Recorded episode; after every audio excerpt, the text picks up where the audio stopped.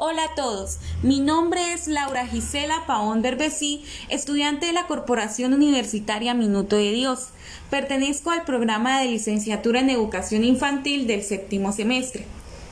En el desarrollo de este podcast hablaré acerca de un tema muy importante como lo es la diversidad y la interculturalidad a partir del enfoque de derechos. Primeramente hablaré sobre unos conceptos que son muy fundamentales dentro de este tema. Primero iniciaremos con qué es la diversidad. Bueno, la diversidad se refiere a todo aquello que marca una diferencia dentro de un grupo, bien sean sus características físicas, sus organizacionales, las psicológicas o las conductuales. La diversidad dentro de una sociedad permite la convivencia de personas con distintas opiniones, ideologías políticas, costumbres, religiones y géneros. Además, cabe resaltar también la diversidad, en la educación, pues según informes sobre la inclusión y la diversidad, opina que la educación es mejor cuando acoge la diversidad, pues los alumnos no deben adaptarse al sistema, es el sistema el que debe adaptarse a los estudiantes y a sus necesidades. Cuando no se sienten seguros, es más difícil que ellos aprendan. Aunque en muchos países tanto ricos como pobres, estos ayudan a esos niños que presentan eh, capacidades diferentes, eh, ya sea que hablen otro idioma eh, o que estén desfavorecidos. También es importante resaltar que a menudo los docentes hoy en día no están tan preparados para enfrentar esta situación. ¿Sí? recordemos que creer en el derecho a la educación es creer en la inclusión nosotros como docentes debemos trabajar juntos. Una de las primeras reglas es hacer presente las diferencias en el aula. Significa no ignorar ni omitir la diversidad. Ya la segunda regla es reconocer la normalidad de la diversidad, pues reconocer la diversidad en el aula es admitir y hacer pública la igualdad de las diferencias.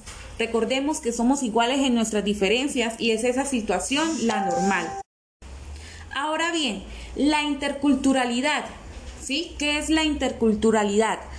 La interculturalidad busca eliminar la subordinación de personas, conocimientos y saberes entre culturas. Transformar las relaciones al interior de las culturas por medio de la interacción para que no haya culturas superiores o inferiores. Esta transforma relaciones de poder en un proceso de autoafirmación y reconocimiento del otro basado en el diálogo intercultural. Entonces, la interculturalidad va más allá de un concepto, es decir, es una forma de, vida, un proceso con, un enfoque transformador que parte del autoconocimiento y el reconocimiento de la diversidad, generando condiciones de diálogo y esas relaciones interculturales eh, en igualdad de condiciones de dignidad para lograr formas de vida completarias hacia la sostenibilidad. Bueno, la interculturalidad en la educación cada vez eh, sabemos que somos más conscientes de que nuestra sociedad es más diversa en cuanto a los factores culturales, ¿sí? Y pues esto es algo que se hace visible en nuestras, en nuestras aulas de clase. Al aplicar los fundamentos de la educación intercultural, esta favorece la convivencia de los distintos grupos y culturales que están presentes en el ámbito escolar. El sistema educativo, ¿sí? Es uno de esos contextos más importantes para desarrollar esa interculturalidad, ¿sí? Ya que pues esta es la base de la formación humana. Por eso es importante incluirla como el elemento básico del sistema educativo, porque así asume la diversidad cultural desde una perspectiva de lo que es el respeto y la equidad social. Otro concepto importante es la educación inclusiva. ¿Sí? Este es un derecho fundamental de todas las personas, ya sea con discapacidad física, y pues que eh, supone esa base para ejercer otros derechos humanos. Según la Convención sobre los Derechos de las Personas con Discapacidad, reconoce su derecho a la educación en todos los niveles de enseñanza y a lo largo de toda la vida. Entonces, la educación inclusiva es aquella que garantiza que todos los niños y niñas y jóvenes tengan una educación de calidad, justa y equitativa. Ahora bien, el derecho humano. Estos son el conjunto de, que sustentan la dignidad humana y pues su relación es indispensable para el desarrollo integral de las personas pues en muchos contextos nacionales e internacionales los derechos humanos se han plasmado en procesos legislativos para poder garantizar su cumplimiento y algunos de sus principios se han adoptado como normas que todos debemos respetar. Pero, ¿por qué es importante el enfoque basado en los derechos humanos? Bueno, esta es importante porque promueve esa cohesión, ¿sí? La integración y la estabilidad social. Además, eh, este crea respeto por la paz y la solución no violenta de los conflictos. También, pues, incluye una transformación social positiva, ¿sí? Eh, generan eh, sociedades más rentables y, y sostenidas. Otra pregunta importante es cuál es ese papel de los derechos humanos en la educación. Bueno, como sabemos, eh, sin duda alguna, la educación es, ese instrumento, ¿sí? Muy importante para pues lograr cambios sociales, desarrollar la personalidad humana, eh, enriquecer esos valores, fortalecer el respeto a los derechos y promover la comprensión y la amistad entre grupos sociales a través de procesos de aprendizaje que toman en cuenta lo que es el respeto propio a uno mismo y hacia los demás. ¿sí? Eh, entonces, eh, la educación basada en derechos promueve el derecho a la educación, ¿sí? Eh, esta tiene múltiples virtudes en las cuales se encuentran promover la realización personal de todos los seres humanos para que tengan derecho de aprender, ¿sí? Y de comprender todo lo que les, nos rodea. También robustece el respeto entre individuos, entre los grupos sociales y religiones también eh, eh, permite distinguir las libertades individuales, ¿sí?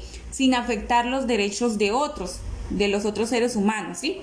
Además, potencia la participación social responsable y pues genera entendimiento social fortaleciendo esos lazos de amistad.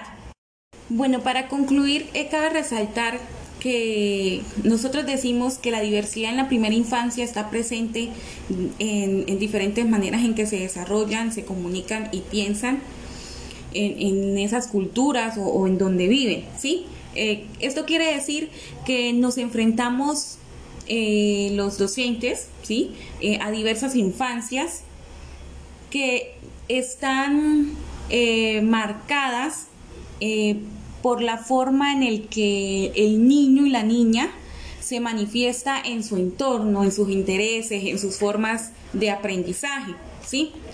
Hay que reconocer, por ejemplo, que eh, cuando un niño o una niña es juzgado, por ejemplo, por la forma en que viste, por la forma en que piensa, por la forma en que se mueve, ¿sí? Eh, si este, este niño o esta niña es, es valorado, ¿sí? por sus pensamientos y sentimientos y no es juzgado, pues va a tener esa confianza, ¿sí? Para compartir con, otros niños o con cualquier persona que esté a su alrededor, ¿sí? En cambio, eh, ese niño que o niña que es señalado o discriminado va a tener ese miedo, ese temor, ¿sí? Y eh, va a tener, no va, va a estar evitando compartir sus opiniones, sus ideas y de relacionarse con los demás que pues están en, en, su entorno, en su alrededor.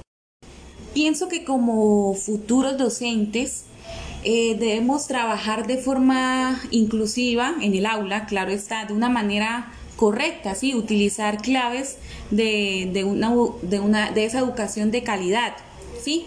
Como por ejemplo conocer a nuestros estudiantes y tomarnos ese tiempo de hacerles preguntas, de observarlos, ¿sí? Para así conocer sus conocimientos, ¿sí? Eh, también utilizar métodos más activos. ¿Qué quiere decir esto? Que el docente utilice actividades que fomenten el pensamiento crítico en sus estudiantes, que ellos aprendan a plantearse problemas, soluciones, eh, que se hagan preguntas sobre ese mundo que está en su entorno, ¿sí? Que está a su alrededor. También eh, es importante eh, las propuestas de los niños y las niñas. Sí, recordemos que la educación inclusiva debe eh, dar la iniciativa de las actividades que se realizan en el aula, ¿sí? a, los niños y a las niñas, y de forma que pues sean ellos los que dirijan su propio aprendizaje. Bueno, muchas gracias.